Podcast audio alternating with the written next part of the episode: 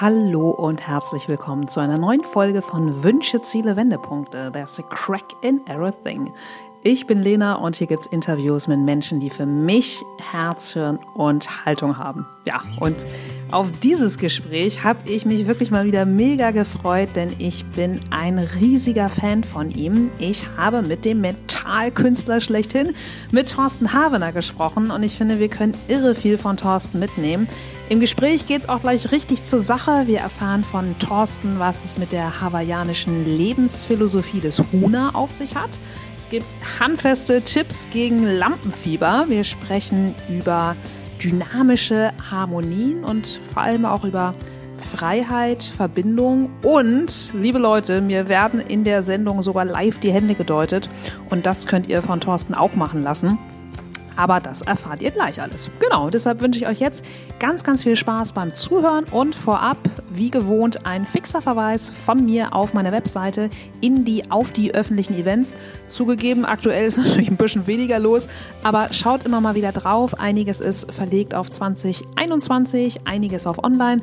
Ansonsten bestellt einfach auf meiner Webseite den Newsletter, dann bekommt ihr alle ein bis zwei Monate Post von mir und bleibt auch auf dem Laufenden. So, genug der Worte, genug meiner Werbung. Werbung. Ganz, ganz viel Spaß mit Thorsten. Oh, heute Morgen große Freude. Ich darf mit Thorsten Havener sprechen. Und solltet ihr ihn noch nicht kennen, was ich mir offen gestanden schwerlich vorstellen kann, lese ich einmal in gewohnter Manier vor und ab. Denn Thorsten Havener studierte angewandte Sprachwissenschaften und machte seinen Abschluss als Diplomübersetzer für Englisch und Französisch. Er vermittelt seit über 30 Jahren sein Wissen als führender Experte für Körpersprache und Mentalstrategien. Seine Wurzeln liegen in der Zauberkunst. Seine Bestseller Bestseller, ich habe sie alle gelesen, erreichen ein Millionenpublikum und wurden in 16 Sprachen übersetzt. Und Obacht, die SZ Süddeutsche Zeichnet bezeichnet ihn als angehendes Weltwunder. Und ganz, ganz, ganz aktuell ist sein neues Buch erschienen. Ich sehe das, was du nicht sagst. Körpersprache verstehen, Menschen lesen. Moin, Thorsten. Ja, Servus, wie man in München sagt. ja, ganz genau. Wir sind ja wieder ja. auf der beliebten äh, Nord-Süd-Achse. Ja. Und äh, ich erinnere, du bist, glaube ich, genau wie ich so ein Herbstfan, ne? Ja, also Erstmal danke für die Blumen. Du hast das ja sehr schön angekündigt. Ich fühle mich sehr wohl jetzt schon. Sehr gut. Ähm, ja, also ich, ich liebe jede Jahreszeit. Ich bin okay. eigentlich von meiner, von meiner Vorliebe her eher so ein Sommertyp. Also ich liebe, äh, wenn es heiß ist und wenn ich abends noch ganz lange draußen sitzen kann und mhm. es wird erst spät dunkel und man muss sich keine Gedanken drüber machen, was ziehe ich denn an, weil du hast halt eine kurze Hose an und ein T-Shirt. Ja. Ich liebe allerdings den Herbst auch sehr aufgrund seiner schönen Farben mhm. und auch aufgrund dieser leichten Melancholie, die da immer mitschwingt. Also ich mag das schon gerne auch über über Vergänglichkeit nachzudenken und zu reflektieren mhm. und dafür finde ich den Herbst perfekt. Ja, absolut. Sprichst du mir äh, total mit aus der Seele. Und hier in Hamburg, wenn ich bei mir aus dem Fenster gucke, es äh, Laub oder naja, vielmehr die Blätter an den Bäumen äh, verfärben sich auch schon total schön. Mhm. Also Wie? das dauert ja, hier noch ein bisschen. Da, da okay. seid ihr weiter als wir. Also hier geht es jetzt erst so ganz langsam los. Ja, ja, ihr habt es ja auch ein bisschen länger noch äh, vermutlich warm, ne? Mm, aber ja. Nee? nee, nicht wirklich. Okay. Ja. Ja, aber wie ist das so bei dir? Wie startest du so in den Tag? Hast du so für gewöhnlich Morgenrituale? Äh, tatsächlich habe ich das in der Form so nicht. Die Leute glauben immer, ich hätte so äh, voll den durchstrukturierten Tag und meine ganz festen Rituale. Mhm. Äh, also was ich dreimal die Woche mache, ist, dass ich ähm, rudere, bevor ich in den Tag starte oh, cool. und so ein Sportprogramm mache. Okay. Wenn ich zu Hause bin, wenn ich, wenn, wenn ich im Hotel unterwegs bin, dann mache ich so ein, äh, so, so, so ein Fitnessprogramm, das man auch im äh, Hotel machen kann. Mhm. Und das ist mir auch tatsächlich wichtig, weil ich merke, wenn ich sonst so viel im Zug sitze oder im Auto sitze, dann irgendwann dann tut einem der Rücken weh und dann äh, ist man einfach nicht gut in Form. Und ich merke tatsächlich, dass wenn ich körperlich gut in Form bin, dass ich dann auch geistig besser in Form bin. Und ich habe auch die Erklärung gefunden dafür. Mhm. ja. Wie meinst du das?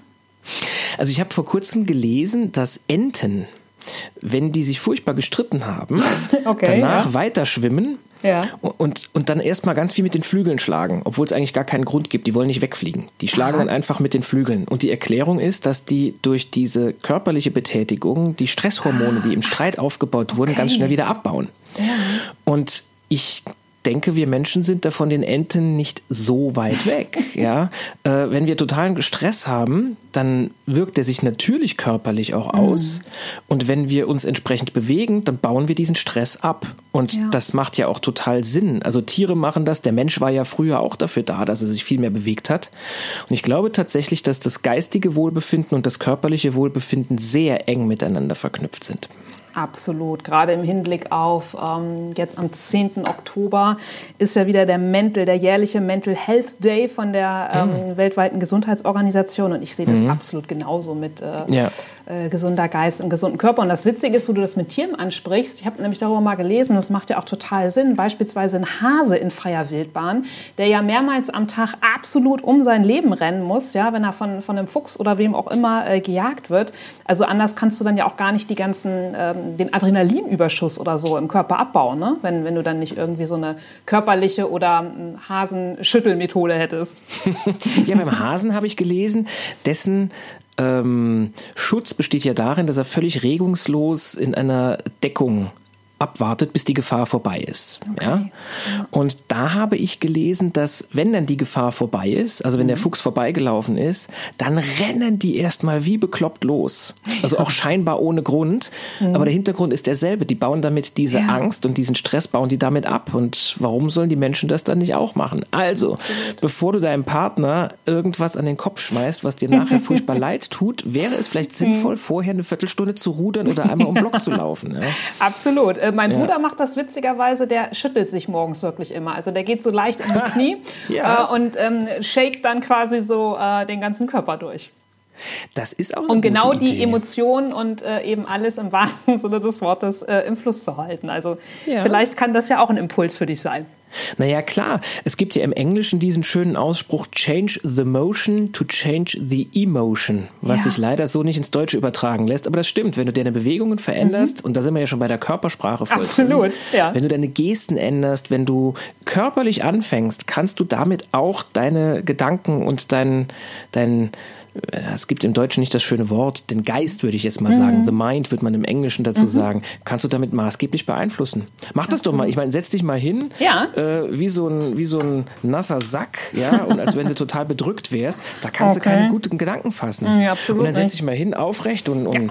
lächel mal und hab mhm. volle Körperspannung und dann kommen auch ganz andere Gedanken zu Besuch. Absolut. Und vor allem, wenn ich mir jetzt noch ähm, die Zuhörer ja, können Stift im Mund. genau, also diesen, diesen Stift zwischen Oberlippe und Nase. Äh, äh, ja. als würde ich grinsen. Ja, ja, also ich bin auch nicht nur davon überzeugt, sondern es ist ja einfach spürbar im eigenen Körper. Ganz genau. Da muss man auch, da, da muss man gar nicht von selber überzeugt sein oder anderes. Wenn du das einmal ausprobiert hast, dann, dann ist das Beweis genug. Also du bist dann praktisch der lebende ganz Beweis dafür. Ja, ganz genau. Der abgesehen davon, ne? abgesehen davon ist es ja empirisch besucht von einem Deutschen wohlgemerkt, der okay. ähm, in Mannheim, Professor Fritz Strack, Aha. der hat diesen Versuch mit dem Bleistift gemacht und cool. von dort an hat er dann den Siegeszug um die Welt angetragen. Also mhm. es ist tatsächlich auch empirisch belegt. Ja, spannend. Cool. Mhm. Ja. Aber was mich bei dir auch interessiert, Thorsten, du hattest gerade die ähm, langen Zugfahrten und die Hotelzimmer angesprochen. Mhm. Ja, so im letzten guten halben Jahr ähm, ja, äh, war das vermutlich dann bei dir ja auch ein bisschen weniger. Wie mhm. bist du so durch das erste, die erste Corona-Halbzeit gekommen? Also einer meiner ersten Gedanken war tatsächlich, war eigentlich das Leben vor dem Lockdown die mhm. eigentliche Katastrophe? Also was, wenn das, was wir gerade erleben, das war mein erster Impuls wohlgemerkt, ja. was, wenn das, was wir gerade erleben, diese erzwungene Einkehr, diese erzwungene Pause, die wir alle machen müssen, mhm.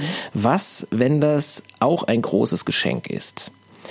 Und so habe ich es dann auch erstmal genutzt. Also ich habe die Zeit wunderbar verbracht mit meiner Familie. Also als mhm. Familie hatten wir eine wirklich fantastische Zeit während diesem Lockdown. Ja. Ähm, und ich habe ein Buch, das ich eigentlich im Herbst schreiben wollte, halt dann im Frühjahr geschrieben. Mhm. Da war natürlich für mich auch eine, eine glückliche Fügung am Werk, denn ich hatte direkt was zu tun. Mhm. Das war so der erste Impuls. Und das hat mir auch gut getan. Der zweite Impuls war dann, als ich gesehen habe, was das mit unheimlich vielen Solo-Selbstständigen macht und was das mhm. mit ganz vielen Künstlerkollegen von mir macht. Tourneekünstler, Musiker, Schauspieler, die plötzlich nicht mehr auf die Bühne dürfen, weil sie ja, wenn man mhm. es mal so ausdrücken möchte, ein Berufsverbot haben. Ja? ja, was das mit denen macht, vor allen Dingen langfristig, das hat mich dann doch ein wenig bedrückt, weil ich sehe, dass da ganz viel verloren geht. Also Kultur geht verloren. Mensch der Mensch muss sich treffen. Also dieses Menschsein mhm. im Sinne von, man trifft sich mit anderen Menschen, man verbindet sich mit anderen Menschen, das geht verloren. Und also auch wenn ich ganz persönlich jetzt recht gut durch diese Zeit gekommen bin, mhm. so muss man doch sehen, dass es für die Gesellschaft ein ziemlich harter Test ist. Und ich hoffe, dass unsere Kulturlandschaft sich von diesem wirklich harten Schlag wiederholt. Ja.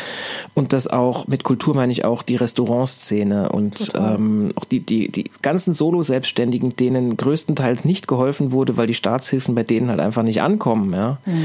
Ähm, ich hoffe, dass das sich alles erholt, denn ansonsten könnte ich mir vorstellen, dass die Maßnahmen, mit der dieses Virus bekämpft wird, mhm dass die langfristig gesehen vielleicht für die Menschheit schlimmer sind, als es das Virus selbst wäre. Ja. Da habe ich gerade einen, einen, interessanten Artikel gelesen im Economist, also im mhm. englischen Economist. Ich ja. lese den immer noch seit meinem Studium und er mhm. hat sich genau damit befasst und die sagen auch, und das ist doch wirklich eine angesehene, wirklich sehr, sehr gute Zeitung, journalistisch ist die top, ja. Mhm. Und die haben ganz klar gesagt, ey, wir gucken uns jetzt mal die die Selbstmordraten an Ui. und äh, die Pleiten und das alles und wir wissen mhm. das selber noch nicht. Das heißt, was dabei rauskommt, das wissen wir alle noch nicht. Mhm. Und da bin ich offen gestanden nicht sehr optimistisch. Okay. Ich ja, sehe das doch mit großer Sorge, was da passiert. Mhm. Andererseits, ich war am Wochenende in Polen, ja, mhm. weil da ein ähm, Kongress stattgefunden hat, wo ich gebucht war. Also in okay. anderen Ländern funktioniert das. In der Schweiz war ich auch schon für einen ja, Vortrag. Wahnsinn. Ja, stimmt, ja. habe ich auf Insta gesehen, ja. Und ähm, da habe ich mich natürlich auch mit den Leuten darüber unterhalten. Ja. Und die haben zu Recht gesagt, ja, du hast ja recht, aber hast du eine bessere Idee? Und mhm. die habe ich halt eben auch nicht. Also eine mhm. bessere Idee, die ich allerdings hätte, was, was die Berichterstattung betrifft, wäre, er ladet doch auch mal Leute ein, die einen anderen Blickpunkt haben. Also zum Beispiel der Professor Bhakti, der ja bei dir um die Ecke lebt, mhm. ja. Wirklich auch ein, ein hochintelligenter Mann, Mediziner, hat sein Leben lang sich auch mit mit äh, Viren und mit Krankheiten beschäftigt und hatte ja auch einen Lehrstuhl, jetzt nicht für Virologie, ich weiß nicht, mhm. was für einen Lehrstuhl er hatte, aber der hat auch mal eine ganz andere Meinung darüber, die auch sehr gut klingt. Oder mein Freund und äh, Co-Autor bei einem Buch Michael Spitzbart hat ja mhm. auch eine eine ganz andere Meinung über das oder eine, eine Meinung über das, was jetzt gerade passiert, die einfach nicht massenkonform ist. Mhm. Und wenn man sich mit diesen Menschen unterhält, und das sind sehr intelligente Mediziner, mhm. dann kriegt man einfach mal einen weiteren Horizont. Und ich weiß jetzt ja auch nicht, ob die recht haben oder nicht. Wir ja. wissen es ja alle nicht. Ja, Aber ich finde, diese Menschen sollten doch zumindest mal gehört werden. Und mhm. das fehlt mir gerade so ein bisschen. Weil wenn du dich mal kritisch äußerst, bist du direkt in einer Ecke, in die du nicht rein willst. Da bist du direkt ein Nazi mhm. oder ein Esoteriker oder mhm. ein Linker. Übrigens, ja. äh, eine große Schublade, in die diese Leute überhaupt gar nicht reinpassen. Also entweder bist du ja. ein Nazi oder ein Linker oder bist du ein Esoteriker. also das passt irgendwie ja. nicht zusammen, verstehst so konträr, du? absolut. Und das finde ich, auch das finde ich ein wenig besorgniserregend. Mhm. Ja, ja, die Vielschichtigkeit oder die sogenannte Cancel Culture, ne, dass keiner mehr ähm, äh, traut, irgendwas von sich zu geben. Aber ich habe die Namen äh, Professor Bakti und Spitzbart mal mitgeschrieben. Ich werde die auf mhm. jeden Fall in die Folgenbeschreibung packen. Und ja. wer Interesse hat, äh, kann die Namen dann ja einfach auch mal googeln und sich dann auch mal mit anderen Haltungen äh, befassen. Darum geht es mir. Also ich genau. bin ja ein großer Freund äh, auch von, von Philosophie und mhm. wie die äh, Philosophen über die Dinge dachten und über das Leben dachten, denn Philosophie ist ja die Kunst der richtigen Lebensführung und das mhm. finde ich einfach sehr, sehr spannend.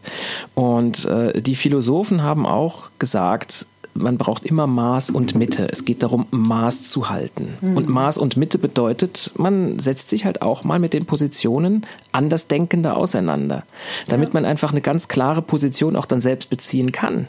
Mhm. Und das, wie gesagt, ähm, ist sicherlich auch mal sinnvoll. Ja, das ist, ein, das ist ein schöner Impuls. Und da frage ich mich, Thorsten, machst du das nicht ohnehin qua DNA sozusagen durch die Dinge, mit denen du dich beschäftigst? Also indem du ja einen Menschen auch komplett wahrnimmst, also mit seiner Körpersprache, mit dem, was er sagt, mit dem, was er nicht sagt? Ja, also und es geht mir ja immer um das Ganzheitliche. Ja, Entschuldigung, also, ich bin jetzt Wort nee, gefallen. Nee, alles gut. Also um, um dadurch ja auch einen Menschen in seiner Vielschichtigkeit wahrzunehmen und so mit Maß und Mitte zu halten und nicht zu sagen, der ist so, zack, Schublade auf und der so. Ja. ja, das ist tatsächlich einer der Grundbausteine meiner Lebensphilosophie, auch meiner mhm. Arbeit, auch meiner, meiner Abendprogramme, dieses sofortige Werten einfach mal zu unterbinden oder ja. zumindest versuchen, nicht so schnell zu werten, weil wir machen das ja unser Leben lang schon und mhm. es fällt uns oft unheimlich schwer, nicht direkt zu werten in, das ist gut, das ist schlecht, das ist hübsch, das ist hässlich, das mhm. mag ich, das mag ich nicht. Ähm, und wenn du mal das unterbindest und, und einen Menschen dir betrachtest und sagst, okay, ich sehe den jetzt mal in seiner Gesamtheit. Mhm und ich fokussiere mich mal nicht nur auf ein Detail, was ich vielleicht mag oder nicht mag, ja, der hat hübsche Augen oder nicht, sondern ich, ich nehme mal die Gesamtheit wahr mhm. und versuche dadurch auch hier wieder Maß und Mitte in diesem Menschen zu finden, dann wirst du ihn anders beobachten. Ähm, also ich gebe dir ein Beispiel. Angenommen, du triffst jetzt einen Menschen und der, der sieht unheimlich gut aus, ja, dann kommen wir unheimlich schnell in diese sogenannte Warren Harding-Falle. Warren mhm. Harding war ein Präsident der Vereinigten Staaten, der nachweislich nur Präsident wurde, weil er unheimlich gut aussah. Oh, war ja. Und er ging tatsächlich in die Geschichte ein als einer der unbedeutendsten Präsidenten, die die USA jemals hatten. Mhm. Und diese, und man hat das dann später untersucht und man nennt diese Falle, dass wir Menschen, die wir hübsch finden, automatisch ja. erstmal mögen und Menschen, die wir nicht so hübsch finden, finden, dass wir denen erstmal Charaktereigenschaften zuschreiben, die sie vielleicht gar nicht haben, mhm. die nennt man Warren Harding Falle. Spannend, und ja ich habe mich ja mit allen möglichen Sachen beschäftigt. Also ich liebe ja zum Beispiel Charakterkunde, ja. Mhm. Deshalb ähm, habe ich mich natürlich auch auseinandergesetzt mit zum Beispiel dem Deuten von Händen und dem Deuten von Gesichtern und, ja. und, und Körpersprache. Das spielt für mich alles zusammen. Das ist für mich ein ganzheitliches Bild des Menschen. Mhm. Und da kam zum Beispiel raus, dass wir Menschen, die schmale Lippen haben, ja. dass wir die erstmal als misstrauisch empfinden, mhm. dass wir die erstmal anders bewerten. Der Punkt ist, schmale Lippen sagen überhaupt nicht aus, dass jemand misstrauisch ist. Mhm. Aber das spielt ja auch im zweiten Schritt erst eine Rolle. Der erste Schritt ist, wir nehmen den so wahr. Mhm. Da, da, können die nichts dafür, da können wir selber auch nichts dafür. Mhm. Wenn ich das jetzt allerdings weiß, dann kann ich dieses Signal wahrnehmen und sagen, oh, der hat schmale Lippen. Ich lasse mich davon aber gar nicht fehlleiten. Ich beurteile ihn erstmal gar nicht. Mhm. Und durch diese Neutralität die du dadurch kriegst, dass du all diese Dinge einfach weißt und auch anwendest, findest du automatisch auch hier sind wir wieder, Maß und Mitte im Umgang mit anderen Menschen. Du mhm. erkennst das, das wahre Wesen, den wahren Charakter sehr viel schneller. Mhm. Und das finde ich einfach spannend. Absolut, wobei du natürlich natürlich auch seit über 30 Jahren top geschult drin bist. Ne? Was mhm. glaubst du denn, was könnte jetzt in Ergänzung zu, also bleiben wir jetzt mal bei diesem schmallippigen, ich laufe da immer mit dem Vorurteil im Kopf rum, mit genussfeindlich, so ein genussfeindlicher mhm. Mensch. Ja, ja, ja. Was glaubst du denn, können wir als, als deine Zuhörer, die jetzt nicht so viel Ahnung haben, da vielleicht ergänzend noch tun? Also, dass wir uns einmal bewusst werden, oh, was nehme ich denn da wahr und dann einfach mal ja. innehalten? Oder was wäre vielleicht noch so ein, so ein Alltagstipp? In Sachen mm. Körpersprache wahrnehmen, ohne gleich mit so einer küchenpsychologischen Deutung zu kommen, weil wir haben ja nicht dein Know-how. Ja, also das Wichtigste Ach, das Wichtigste ist auch schon wieder so ein Quatsch. Ein guter erster mhm. Schritt, sollte ich vielleicht sagen. Ja. Mhm. Ein guter, guter erster Schritt ist es erstmal zu wissen, dass wir Menschen einordnen und dass mhm. wir das auch vielleicht erstmal zulassen und sagen, okay, aber äh, vielleicht stimmt es ja gar nicht. Ich gucke den jetzt einfach mal so an, wie er ist. Ich höre dem einfach mal zu. Und wenn du merkst, da ist gerade so eine Spannung zum Beispiel, ja, du, du kannst ihn irgendwie nicht leiden, dann kannst du dir selbst diesen Satz sagen, harmonisiere alles in mir, weil es geht ja erstmal um dich und um mhm. mich herum. Also auch wenn du merkst zum Beispiel, jemand sagt was und das ärgert dich. Ja. Du willst aber in dem Moment willst du dir diese Schwäche gar nicht zeigen, dass das dich ärgert. Das kann mhm. ja im mhm. Berufsleben ganz wichtig sein, bei ja. einem Kollegen zum Beispiel, ja. Oder ähm, am Abendessen am Tisch und dann sagt dein Kind irgendwas und das ärgert dich in dem Moment, aber du, du willst das, du willst diese, dieses Fass gar nicht aufmachen. Mhm. Dann startest du erstmal bei dir und beginnst mit dem Satz für dich selber, mhm. harmonisiere alles in mir und um mich herum. Und dann wirst du mal sehen, was alleine durch diesen Gedanken passiert. Wow, ja. Ja, vielen Dank. Werde ich, werd ich ähm, auf jeden Fall mitnehmen. Cool. Und ich würde gerne noch einmal zu Maß und Mitte zurückkommen, weil du hast da ja mhm. auch die, ähm, ja, die großen Denker, die Philosophen angesprochen und äh, dein mhm. Interesse für Philosophie. Und ich habe mhm. auf deiner Webseite entdeckt, dass du dich ja nicht nur für äh, die großen alten Philosophen interessierst, sondern ja auch für die hawaiianische ähm, Philosophie. Oh ja. Ähm, ja, Huna, ja. Als Huna wird die bezeichnet, ist das richtig? Richtig, ja. Und du sogar zertifiz äh, zertifizierter hawaiianischer Huna-Coach bist. Ja, Wahnsinn. ja. Was, ja. was hat das damit auf sich mit der hawaiianischen Philosophie und woher kommt deine, ja, deine Lust und Interesse daran? Also die ist tatsächlich sehr, sehr alt, diese mhm. hawaiianische Philosophie. Die ist also genauso alt wie die griechischen oder römischen Philosophen auch. Ja, ja also auch äh, Seneca zum Beispiel, den ich äh, sehr, sehr stark verehre, das ist, hat ungefähr dasselbe Alter. Mhm. Und das Interesse ausgerechnet für Hawaii kam über meinen Vater, der sich auch immer schon für diese Kunst der Lebensführung interessiert hat und für mhm. Themen und vor allen Dingen Methoden und Techniken, die uns dabei helfen können. Also es gibt sehr viele Menschen, die brauchen das nicht. Ne? Es gibt mhm. ganz viele Menschen, die führen einfach ein tolles Leben und die fragst du, wie machst du das? Und dann sagen die, weiß ich nicht, ich bin halt so. Das ja. ist ja toll. Ja? ja klar. Aber ganz viele Menschen haben das halt eben nicht. Mhm. Und die Menschen, die das nicht haben, die zum Beispiel grüblerisch sind oder schwarz malen oder sich in ihren Ängsten einfach hingeben und, und, und dann bedrückt sind, die brauchen Methoden und Techniken. Und ja. davon bin ich halt einer. Ich brauche Methoden und Techniken. Ja. Mhm. Und ähm, mein Vater hat sich dafür, wie gesagt, ebenfalls sehr interessiert. Und irgendwann, mh, hm, wann war Anfang der 90er, also ich habe gerade Abi gemacht, ja. äh, drückt er mir ein Buch in die Hand über diese Lebensphilosophie und hat gesagt, ey, das habe ich gerade gelesen, das könnte dir auch gefallen. Mhm weil der wusste, dass mich solche Themen auch interessieren. Mhm. Äh, der hat mir auch zum Beispiel äh, Zen in der Kunst des Bo und die Kunst des Bogenschießens ah, hat er mir geschenkt als Jugendlicher. Mhm, ja. Oder Zen und die Kunst, ein Motorrad zu warten. Ein großartiges mhm. Buch. Und er hat mitgekriegt, dass ich da auch, wie gesagt, immer schon Interesse an diesen Themen hatte. Und irgendwann, so zur Abi-Zeit, drückt er mir dieses Buch über diese hawaiianische Lebensphilosophie in die Hand. Und das war irgendwie genau mein Ding kann das nicht begründen. Ich mochte das einfach sofort. Mhm. Und habe dann begonnen, äh, dieses Buch immer wieder zu lesen. Also ich habe erstmal gar nicht viele Bücher darüber gelesen, sondern ein und dasselbe immer wieder. Okay, wow, ja. Und habe dann irgendwann ähm, nachdem ich nach München gezogen war. Mhm. Das war auch lustig. Habe ich mal im Internet geguckt, ob es vielleicht hier in der Nähe auch Leute gibt, die sich dafür interessieren. Und da ist ein Name aufgetaucht und den kannte ich auch. Und dann war das tatsächlich ähm, der, der Sohn einer guten Bekannten meines Vaters. Und dieser Bekannten hat er dieses Buch ebenfalls in die Hand gedrückt. Ja. und dieser Sohn hat dann so ein, so ein richtiges Zentrum aufgebaut für cool. diese Lebensphilosophie, für Huna. Und das ist inzwischen mhm. einer meiner besten Freunde.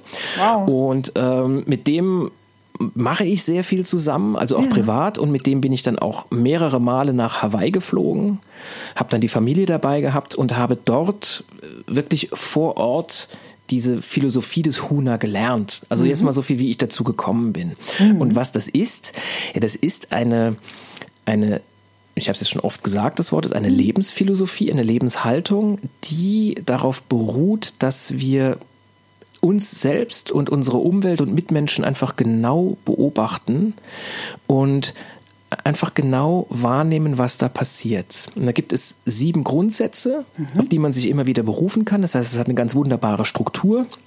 Wenn du meine Bücher gelesen hast, dann hast du automatisch diese sieben Grundsätze auch immer wieder gelesen. Ja. Einer davon ist, die Welt ist das, wofür du sie hältst. Mhm. Damit habe ich mein allererstes Buch, das erste Kapitel begonnen mit dieser Überschrift. Ja. Ein weiterer ist, es gibt keine Grenzen. Das haben wir ja eben mhm. schon gehabt, ne? Mhm. zwischen dem, wie du dich körperlich hältst, äh, und wie du denkst. Oder aber auch wenn zwei Menschen miteinander reden, manchmal sind die total synchron, dann gibt es keine Grenzen mehr zwischen diesen beiden Menschen. Und Grenzen sind ja sowieso etwas Menschengemachtes. Also in der Natur gibt es keine Grenzen. Ja? Da ist eine Linie auf, dem, auf einer Landkarte, die hat der Mensch dahin gezogen. Da ist vielleicht ein Fluss, aber der mhm. Fluss ist erstmal auch keine Grenze. Das machen wir Menschen. Und das ist auch sinnvoll abzugrenzen, wenn man Dinge voneinander unterscheiden will. Mhm. Aber auf einer anderen Ebene gibt es die halt erstmal nicht. Oder die Energie folgt der Aufmerksamkeit ist oh, ein weiteres ja. Prinzip, ja. über das ich auch schon ganz viel geschrieben habe. Mhm. Und das Schöne an dieser Philosophie ist, dass sie nie versucht, den anderen zu verändern oder seine Meinung zu ändern, mhm. sondern sie greift immer bei dir an und sagt, okay, wenn du das so und so erfährst, dann mach doch du mal das und das anders und guck mal, was dann mit dem anderen passiert. Mhm. Also wenn du zum Beispiel merkst, der andere ist total angespannt, ja, mhm. dann würdest du als erster Impuls vielleicht, wenn du nicht sehr reflektiert bist, aus so einem Affekt raus sagen, jetzt beruhig dich doch erstmal. Mhm. Ja. Was so ziemlich der dämlichste Satz ist zu jemandem, der angespannt ist. Ja. Also es hat sich noch nie, niemals hat sich jemand beruhigt, nachdem mhm. du zu ihm gesagt hast, jetzt beruhig dich beruhig doch erstmal. Ja. Das heißt, du kannst den nicht beruhigen.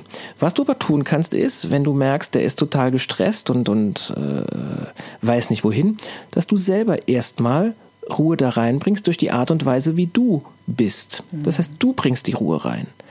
Ja. Im Hunder nennt man das dynamische Harmonie. Das heißt, du gibst das hinzu, was fehlt. Mhm. Andersrum, wenn der andere total lethargisch ist und da passiert gar nichts, also was weiß ich, ich komme in das Zimmer meines Sohnes, da sieht's aus wie die Sau mhm. und der liegt da aber total gechillt auf der Couch ja. und macht irgendwie gar nichts, ja, dann ist es das Falsche, ganz ruhig zu sagen, ach, das ist aber schön und ich würde mich aber freuen, wenn du mal aufräumen würdest. Mhm. Das kann unter Umständen funktionieren, aber wahrscheinlich wäre es geschickt, da dynamische Harmonie reinzugeben und zu sagen, jetzt pass mal auf, also wie es hier aussieht, das gefällt mir wirklich nicht. Jetzt reiß dich bitte mal zusammen und mach das jetzt. Ja.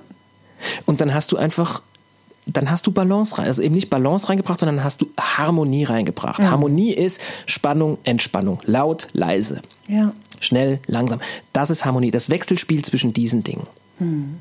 Ich das, war jetzt eine, ja. das war eine lange Antwort. Ja, abs absolut. Ich, ich, bin dir dankbar, dass du, äh, dass du äh, ähm, so en Detail erzählt hast, Thorsten. Einmal mit, wie bist du da überhaupt äh, zu gekommen? Da will ich nämlich gerne noch einhaken. Dieses mhm. Buch, was dein Vater dir damals ähm, geschenkt hat, hast du noch mhm. den Titel? Weil den würde ich gerne für die Zuhörer und für mich natürlich in die Folgenbeschreibung packen. Äh, offen gestanden, das war kein richtig gutes Buch darüber. Okay, ja. ja hm. Ich habe dann hm. nachher erst das richtig gute Zeug kennengelernt okay. und ich mache da kein Geheimnis raus. Es ist, eine, das war das Buch der Stadtschamane von Serge King. Mhm. Äh, und wenn du das aber auch von mir lesen möchtest, ja. zieht sich tatsächlich durch jedes meiner Bücher, zieht sich diese Philosophie auch mit durch. Ja. Und ich bin bei meinen Quellen immer sehr offen. Also ich schreibe mhm. auch immer, woher ich es habe. Ja, cool. Vor allem, ich finde diese auch diese Begrifflichkeit, die du gerade erklärt hast, dynamische Harmonie, finde ich mhm. total gut. Also super. Mich hat das ähm, erinnert einfach an das Urgesetz der Resonanz, oder? Ja, wobei ich bei diesen Gesetzen sehr, sehr vorsichtig bin, denn okay. also was du jetzt gerade ansprichst, sind ja die sieben Prinzipien nach Hermes Trismegistos. Mhm. Und das kommt aus dem alten, wahrscheinlich aus dem alten Ägypten. Und da gibt es mehrere Gesetze. Das sind also auch sieben universelle Lebensgesetze. Und dieses mhm. Gesetz der Resonanz, jetzt pass auf, das ist nämlich ganz wichtig für die okay. Leute, die sich damit befassen möchten. Mhm. Das Gesetz der Resonanz ist in dieser Lehre des Hermes Trismegistos nur das, also erst das zweite Gesetz, nicht nur, sondern erst. Okay. Und Menschen, die sich mit diesem Gesetz der Resonanz befassen und das vielleicht mal in, in einer illustrierten lesen, mhm. die kennen nur das. Mhm. Es gibt aber sieben und mhm. die sind auch hierarchisch geordnet. Und das Gesetz der Resonanz steht nicht ohne Grund an zweiter Stelle, denn ja. an erster Stelle und noch ja. damit wichtiger ja. ist das Gesetz der Polarität. Und jetzt wird's wichtig. Wenn du jetzt einen Film schaust wie The Secret, mhm. oder ein Buch liest wie The Secret, was sich nur mit dem Gesetz der Resonanz befasst, mhm. dann erliegst du einem Versprechen, das so nicht eingehalten werden kann. Denn das sagt, du musst dich auf die Bewusstseinsebene geben von der Sache, die du in dein Leben ziehen möchtest. Es geht mhm. ja um mhm. Manifestation. Es geht ja darum, mhm. dass du Dinge in dein Leben ziehst, die du möchtest, ja. Und du konzentrierst dich ganz fest darauf. Das können jetzt Menschen sein, das kann auch ein, Auto sein. Es geht ja mit allem. Das ist mhm. das Versprechen dieses Gesetzes, ja. Also ich mhm. könnte jetzt zum Beispiel sagen, ich hätte gerne einen Sportwagen, ich hätte gerne einen Porsche 911 und dann konzentriere ich mich auf den und ich beruhige mich und ich gehe mit diesem Auto in Resonanz und dann ziehe ich das in mein Leben.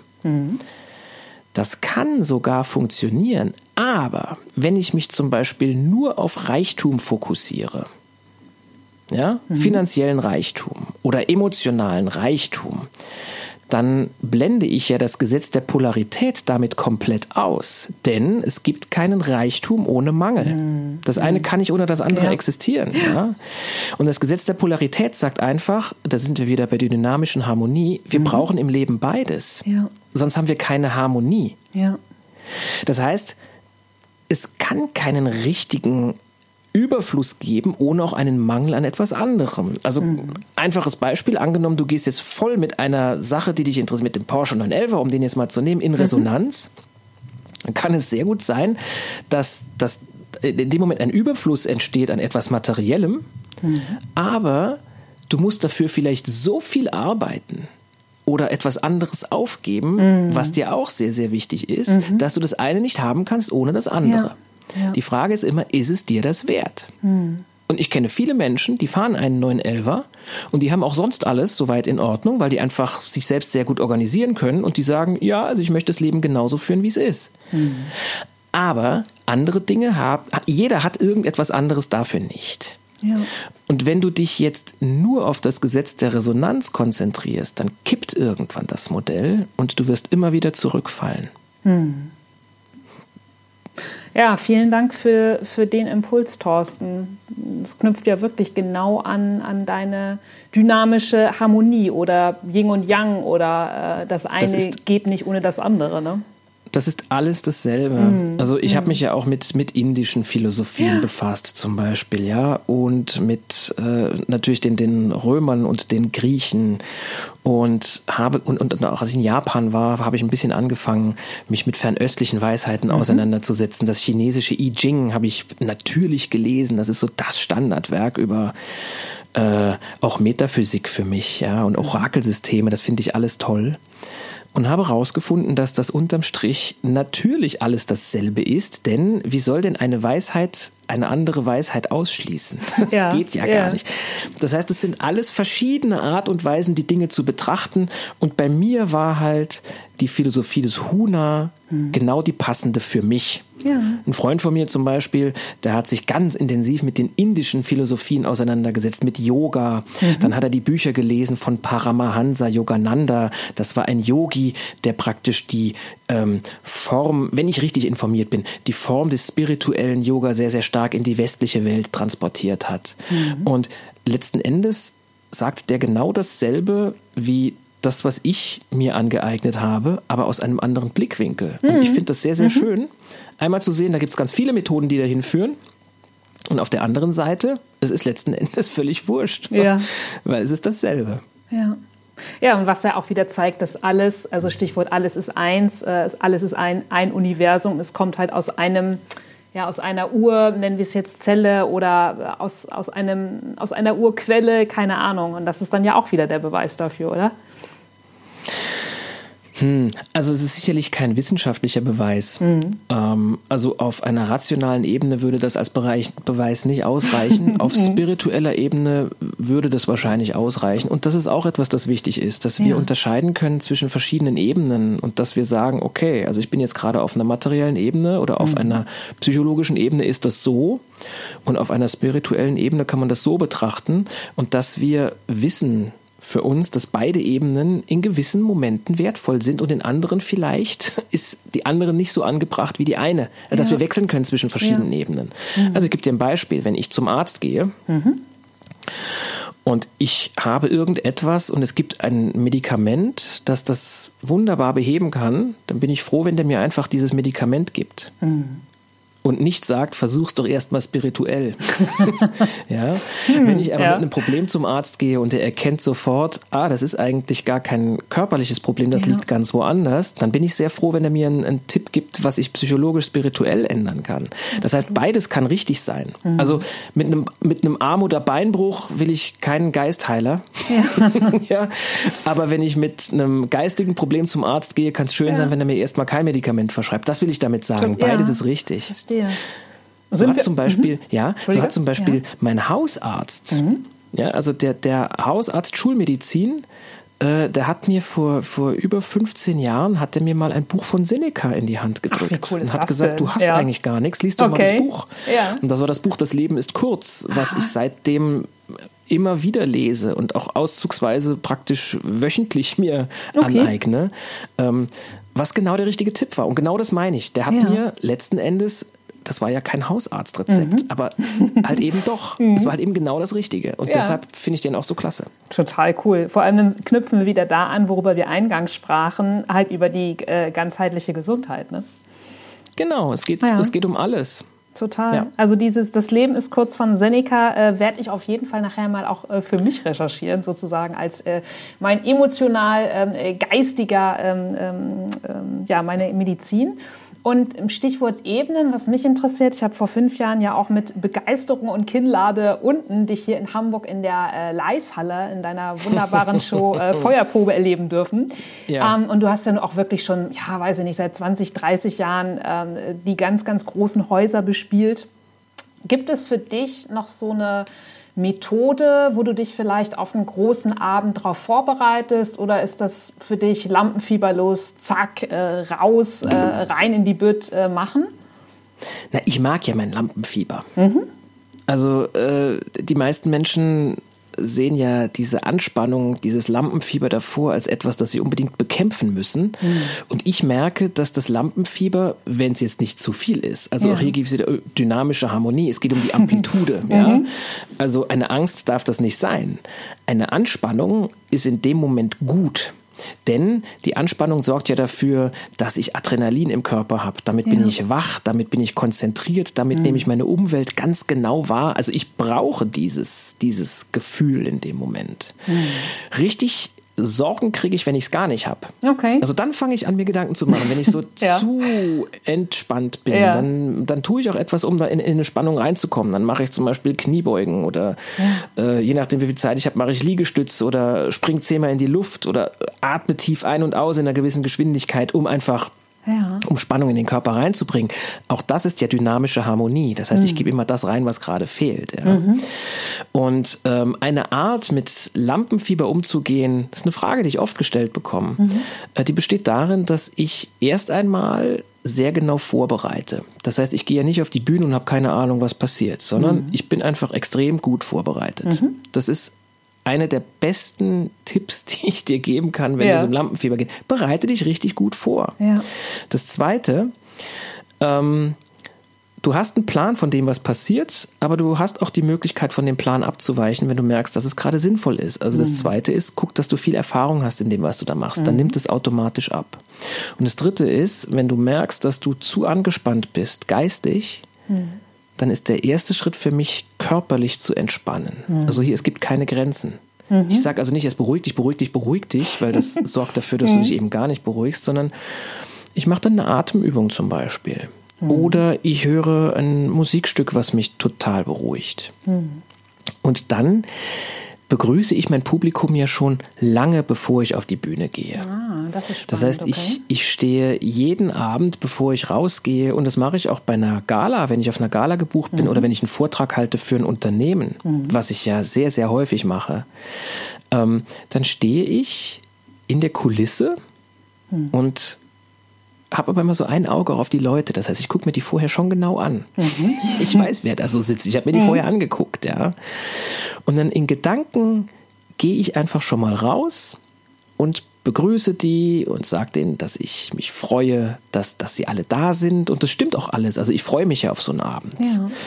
Und ähm, gehe diesen Anfang, diese Begrüßungssequenz, die gehe ich wirklich in Gedanken mental richtig durch. Wie ein, wie ein Bobfahrer, der die Bahn abfährt, mhm. bevor er dann mit dem Bob losfährt. Oder wie ein Skifahrer, der die mhm. Bahn schon mal abfährt, bevor er, bevor das Skirennen startet. Und der Trick ist, wenn ich dann tatsächlich rausgehe um Punkt 8 und der Spot geht an und die mhm. Musik läuft und es geht los, dann habe ich diese Situation in Gedanken schon mal erlebt. Das heißt, es ist eben keine Premiere, sondern ich mhm, habe die cool. Erfahrung ja schon gemacht. Ja. Das habe ich aus dem Sport. Ähm, Sportler, wie gesagt, machen das sehr, sehr viel, dieses mhm. Mentaltraining. Und äh, das können wir für uns im Alltag auch nutzen. Ja. Kann es auch von einer Gehaltsverhandlung nutzen, das kommt nämlich auch ganz oft. Mhm. Oder von einem Vorstellungsgespräch. Das heißt, diese Gespräche alle, die gehen lange los, bevor du den Mund aufmachst. Ja. Ja, es ist ein, ein, super wertvoller Tipp. Also vielen Dank dafür. Und vor allem, was ich spannend finde, so dein, äh, dein dritter Tipp in Sachen Lampenfieber, ne? also Vorbereitung, Erfahrung natürlich, äh, die ähm, ähm, darauf einzählt, aber auch mit der körperlichen Entspannung. Also auch da sind wir im Prinzip wieder bei dem, worüber wir eingangs sprachen. Also dass wir unseren Körper ja in einen anderen Zustand bringen, damit ähm, der Geist und das Gefühl folgt. Genau. Und als mhm. Trick kannst du einfach zum Beispiel sagen, okay, was, was für ein Tier wäre denn jetzt souverän? Okay. Also, ja, zum Beispiel äh, ein Panther. Mhm. Oder wie würde James Bond da rausgehen? Mhm. Oder als Frau, wie würde, weiß ich nicht, wen du jetzt als, als Frau toll findest, aber überleg, wie würde die denn da rausgehen? Mhm. Und dann stellst du dir einfach mal vor, kurze Zeit, du wärst die. Cool. Oder du wärst dieses Tier. Ja. Mich Michelle Obama und ein Panther. So, zum Beispiel, ja. Kann aber auch eine Ente sein und äh, deine Großmutter, wenn ja, du besonders toll fandest, ja. ja klar. Das ist egal. Diese Bilder, die du da für dich wachrufst, das sind ja, ja deine Bilder. Ja. Und wichtig ist nur, dass die funktionieren. Mhm. Das ist, ähm, das ist echt cool. Vielen, äh, mhm. vielen, vielen Dank. Aber was ich glaube, was auch total cool ist, ähm, wenn wir nochmal auf die Corona-Monate zurückkommen und ich folge mhm. dir auch auf äh, Instagram und habe ja auch schon bei einem ähm, Instagram-Webinar bei dir teilgenommen. Du machst ja auch mhm. mittlerweile nicht nur tolle online 1 zu 1 Coachings, sondern du hast es vorhin auch einmal angesprochen. Du mhm. machst in Sachen Char äh, Charakterstudie ja auch Hände. Also du, ja. du deutest Hände. Ja, Finde ich total spannend. Ich durfte ja. dir ja auch eine Fotografie, wie ja auch viele äh, Insta-Follower von dir, ähm, schicken. Ja. ja. Und da hast du mal einen Blick drauf geworfen. Ja, das ist natürlich für dich jetzt spannend. Ne? ja, ich, ich, hoffe, ähm, du weißt ja, ich bin jemand, der seinen Podcast nicht schneidet. Ne? ja, das ist ja auch schön so. Ja. ja, das ist auch etwas, das begleitet mich tatsächlich auch äh, länger als alles andere tatsächlich okay. ähm, ist das das Deuten der Hände, weil ein guter Freund meines Vaters, mhm. der hieß Helmut Gerhard, inzwischen Aha. ist er verstorben.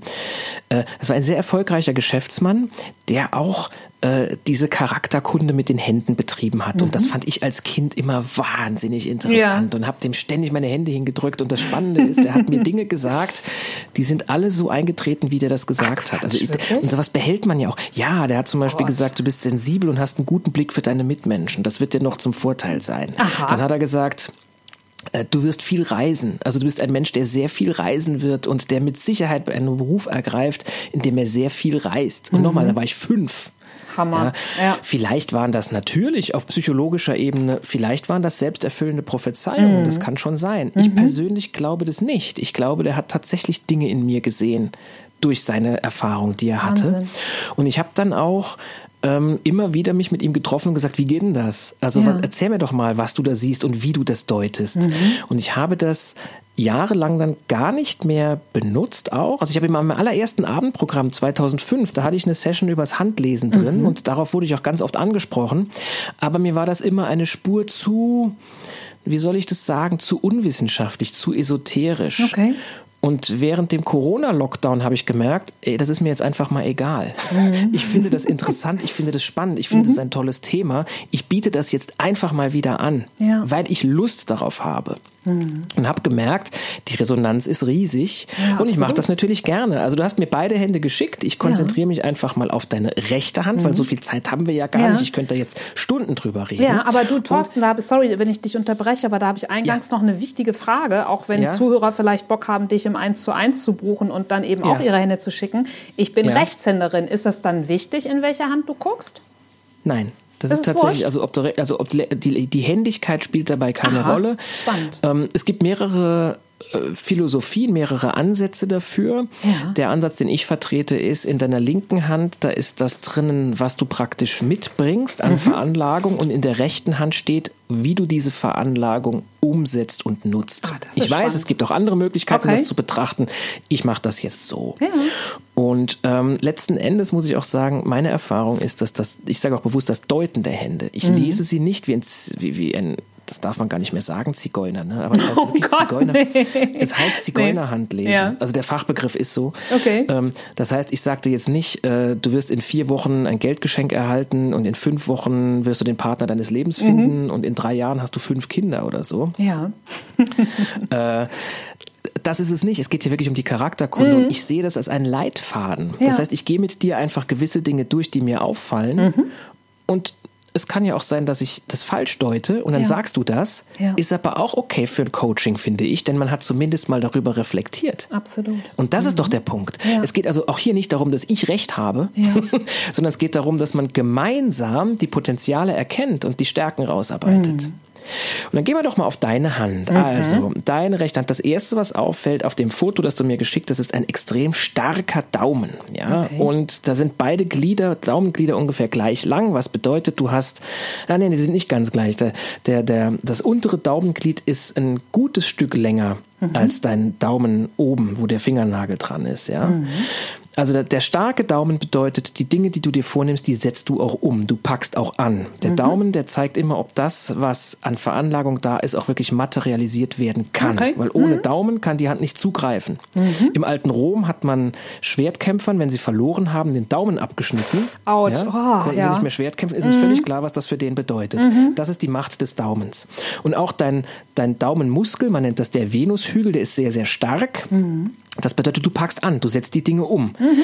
Du bist, wenn man das untere Daumenglied sich betrachtet, was sehr viel länger ist als das obere, mhm. zeigt das, dass du aber doch auch sehr, sehr sachlich bist, dass du viel nachdenkst, dass du sehr analytisch bist. Ja? Mhm. Deine Hand generell von der Form her ist eine Lufthand und Lufthand, also das sieht man daran, dass die Finger und die Handfläche ungefähr die gleiche Länge haben mhm. und dass deine Handfläche eher rechteckig ist. Also sie ist nicht quadratisch, sondern die ist eher rechteckig und die okay. Finger haben ungefähr dieselbe Länge, sind ein bisschen kürzer als die Handfläche in deinem Fall. Mhm. Dennoch würde ich es eindeutig als Lufthand identifizieren. Und eine Lufthand steht für einen Menschen, dem nichts zufällig passiert, also der eher wohlüberlegt ist, der mhm. nachdenkt, der neugierig ist, mhm der objektiv ist, sehr analytisch und dadurch ein gutes Urteilsvermögen hat und, und, ein gutes Gerechtigkeitsempfinden. Der Nachteil dabei ist, manche Menschen könnten die das als Kühlheit auslegen, mhm. also als eine mangelnde Emotionalität im Umgang mit anderen. Mhm. Den Eingang habe ich bei, den Eindruck habe ich bei dir aber nicht. Ich glaube, du hast das ziemlich gut in Balance gebracht. Mhm.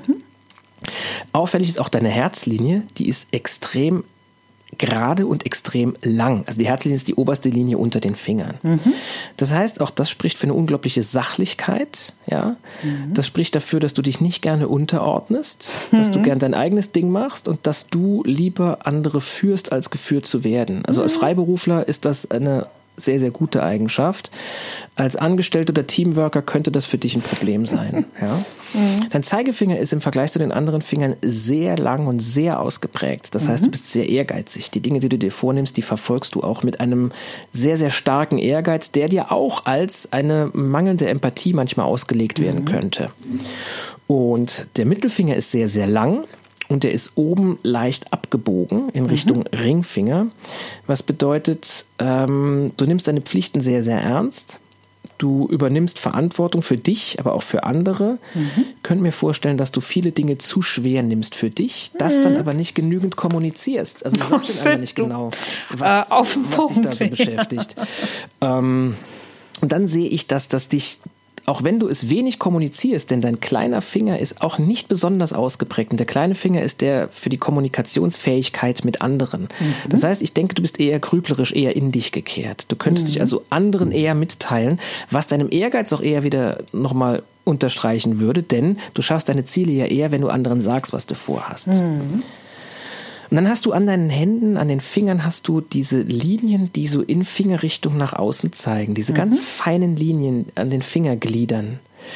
Und das könntest du sehen wie Antennen. Das heißt, du bist sehr sensibel für das, was in deinem Umfeld so passiert. Du beobachtest das ganz genau, du kriegst es ganz genau mit. Mhm.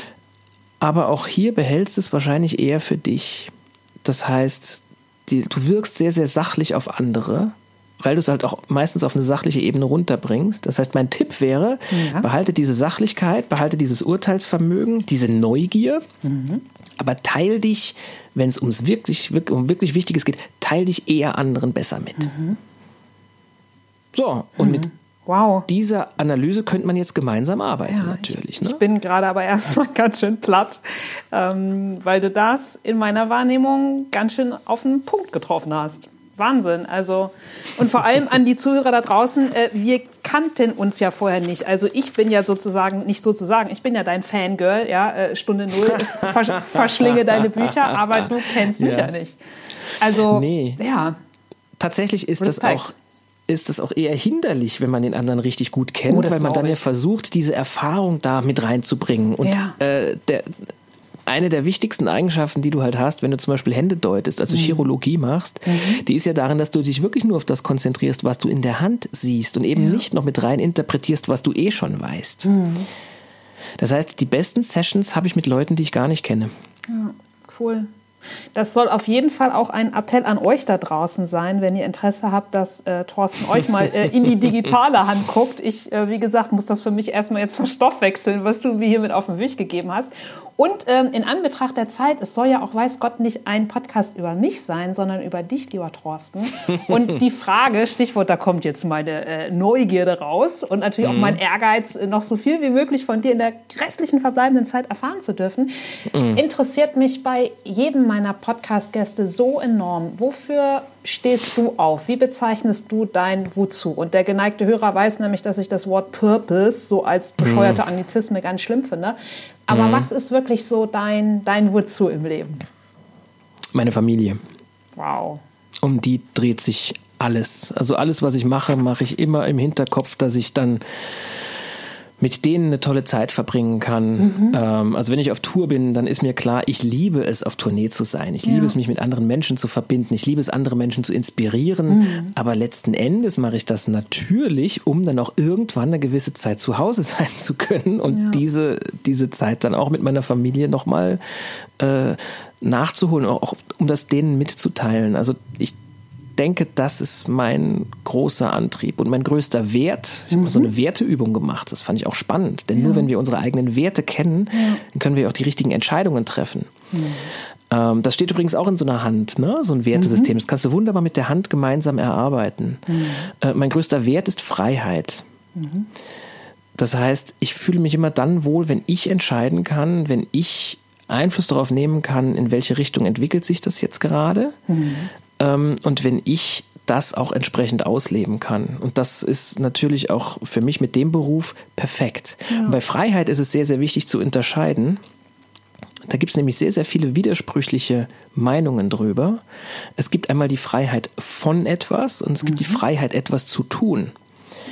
Hm. Und Freiheit von etwas bedeutet, ich bin frei zum Beispiel davon, dass mir jemand sagt, was ich tun und lassen soll. Hm. Oder ich bin frei davon, dass ich irgendetwas tun muss, ja, ja, weil das und das passiert. Ich bin frei davon, was die Gesellschaft mir sagt, zum Beispiel, ja. Mhm. Ähm, die, es ist aber nicht, überhaupt nicht dasselbe wie die Freiheit, etwas zu tun. Also ich habe dadurch die Freiheit zu tun, was ich für richtig halte, zum Beispiel. Ja. Und äh, Freiheit bedeutet natürlich auch immer, äh, die hört da auf, wo sie die Freiheit eines anderen Menschen beeinflusst. Mhm. Also Freiheit ist nicht gleich Egoismus, sondern ich weiß schon, dass ich mich in einem System bewege und zum Beispiel ist es gerade angesagt, eine Maske zu tragen mhm. und das ist jetzt die gesellschaftliche Konvention und dann ist es eben keine Freiheit zu sagen auf der Straße, ich ziehe die jetzt mal nicht an, weil ja. damit beeinträchtigt sie ja die Freiheit der anderen Menschen immens. Absolut. Das meine ich mit Freiheit überhaupt nicht. Ich meine mhm. wirklich die Freiheit, zu tun, was ich möchte. Das ist für mich ganz wichtig. Ja. Wow. Aber sage mal, ähm, du hast uns jetzt deine Zeit geschenkt und äh, mhm. uns ja auch wirklich von deinem Wissen teilhaben lassen. Was können Zuhörer, Zuhörerinnen da draußen für dich tun? Außer dass wir natürlich dein aktuelles Buch und alle Verbliebenen, wer sie noch nicht hat, die auf Instagram folgen ähm, und Co. Was, was gibt et, et, oder gibt es etwas, was Menschen für dich tun können? Naja, mein, mein Job ist es einfach, auf, auf Tour zu sein oder mhm. Bücher zu schreiben über das, was mich so antreibt und äh, für mich tun. Ja, interessiert euch einfach für diese Themen, damit ihr euch selbst einfach entsprechend weiterentwickeln könnt. Das ist ja das, was dahinter steht. Und ja. also, wenn ihr euch für das interessiert, was ich mache, wenn ihr euch mit mir in dem Moment verbindet, ich habe gestern den schönen Spruch gelesen, Bücher sind dicke Briefe an gute Freunde. Oh ja, habe ich, hab ich bei dir gleich geliked auf Instagram. Äh, äh, absolut. Top, top Zitat. Ja, also total. ich, ich, ich schreibe das alles, um mich mit Menschen zu verbinden. Also das ja. treibt mich an. Ich brauche die Verbindung zu anderen Menschen. Ich, mhm. ich liebe es einfach, mit denen gemeinsam Dinge zu erleben. Ähm, und live liebe ich das natürlich, klar. Geht im Moment nicht. Also ja. freue ich mich natürlich über viele Menschen, die in meine Live-Chats kommen, die sich die Webinare anschauen und die das Ganze in den Büchern lesen und auf die Art und Weise mit mir in Verbindung stehen. Absolut, ja. Und wer weiß, was vielleicht ab Frühjahr 2021 äh, auch möglich ist. Ne? Thorsten, Werden wir sehen. Absolut. Ich danke dir, dass du dich mit mir für eine Stunde verbunden hast. Und ähm, noch ein letzter Appell an, oder ein Appell von dir, ein Impuls von dir. Was würdest, würdest du heute in der Rückschau dem jungen Thorsten mit auf den Weg geben wollen? Oh, das ist eine gute Frage. Ähm, wahrscheinlich würde ich ihm mit auf den Weg geben, äh, zergrübel die Dinge nicht so sehr. Ja? Also Angst ist ja praktisch ein, eine Vorstellung von einem fiktiven Ereignis irgendwann in der Zukunft. Das heißt, ähm, grübel nicht so viel, sondern sei bewusst. Ja, und als letztes, äh, genieß den Moment, vertrau auf dich selbst und erwarte das Beste. Wow, das ist total schön. Das nehme ich auf jeden Fall für mich heute auch mit und äh, vielleicht ja auch die Zuhörer. Ja, in, in ja. diesem Sinne wünsche ich dir auch mit deinem aktuellen Buch äh, einfach auch nur wieder so mega viel Erfolg und danke, danke. danke dir unendlich für deine Zeit. Vielen Dank, Thorsten. Danke für die Einladung. Bis zum nächsten Mal. Bis dann. Tschüss. Ciao. So, das war das Gespräch mit Thorsten. Wie gewohnt findet ihr natürlich in der Folgenbeschreibung alle Links zu Social Media, Thorstens Webseite und auch seine Buch- und Recherchetipps. Ich bedanke mich bei euch für eure Zeit, fürs Zuhören. Freue mich, wenn ihr noch kurz Zeit und Lust habt, um meinen Podcast auf iTunes zu bewerten. Bestenfalls natürlich auch noch zu abonnieren, denn es geht ja weiter. In zwei Wochen das nächste Gespräch mit einem Mensch mit maximal Herz, Hirn und Haltung. Bis dahin, bleibt gesund. Tschüss.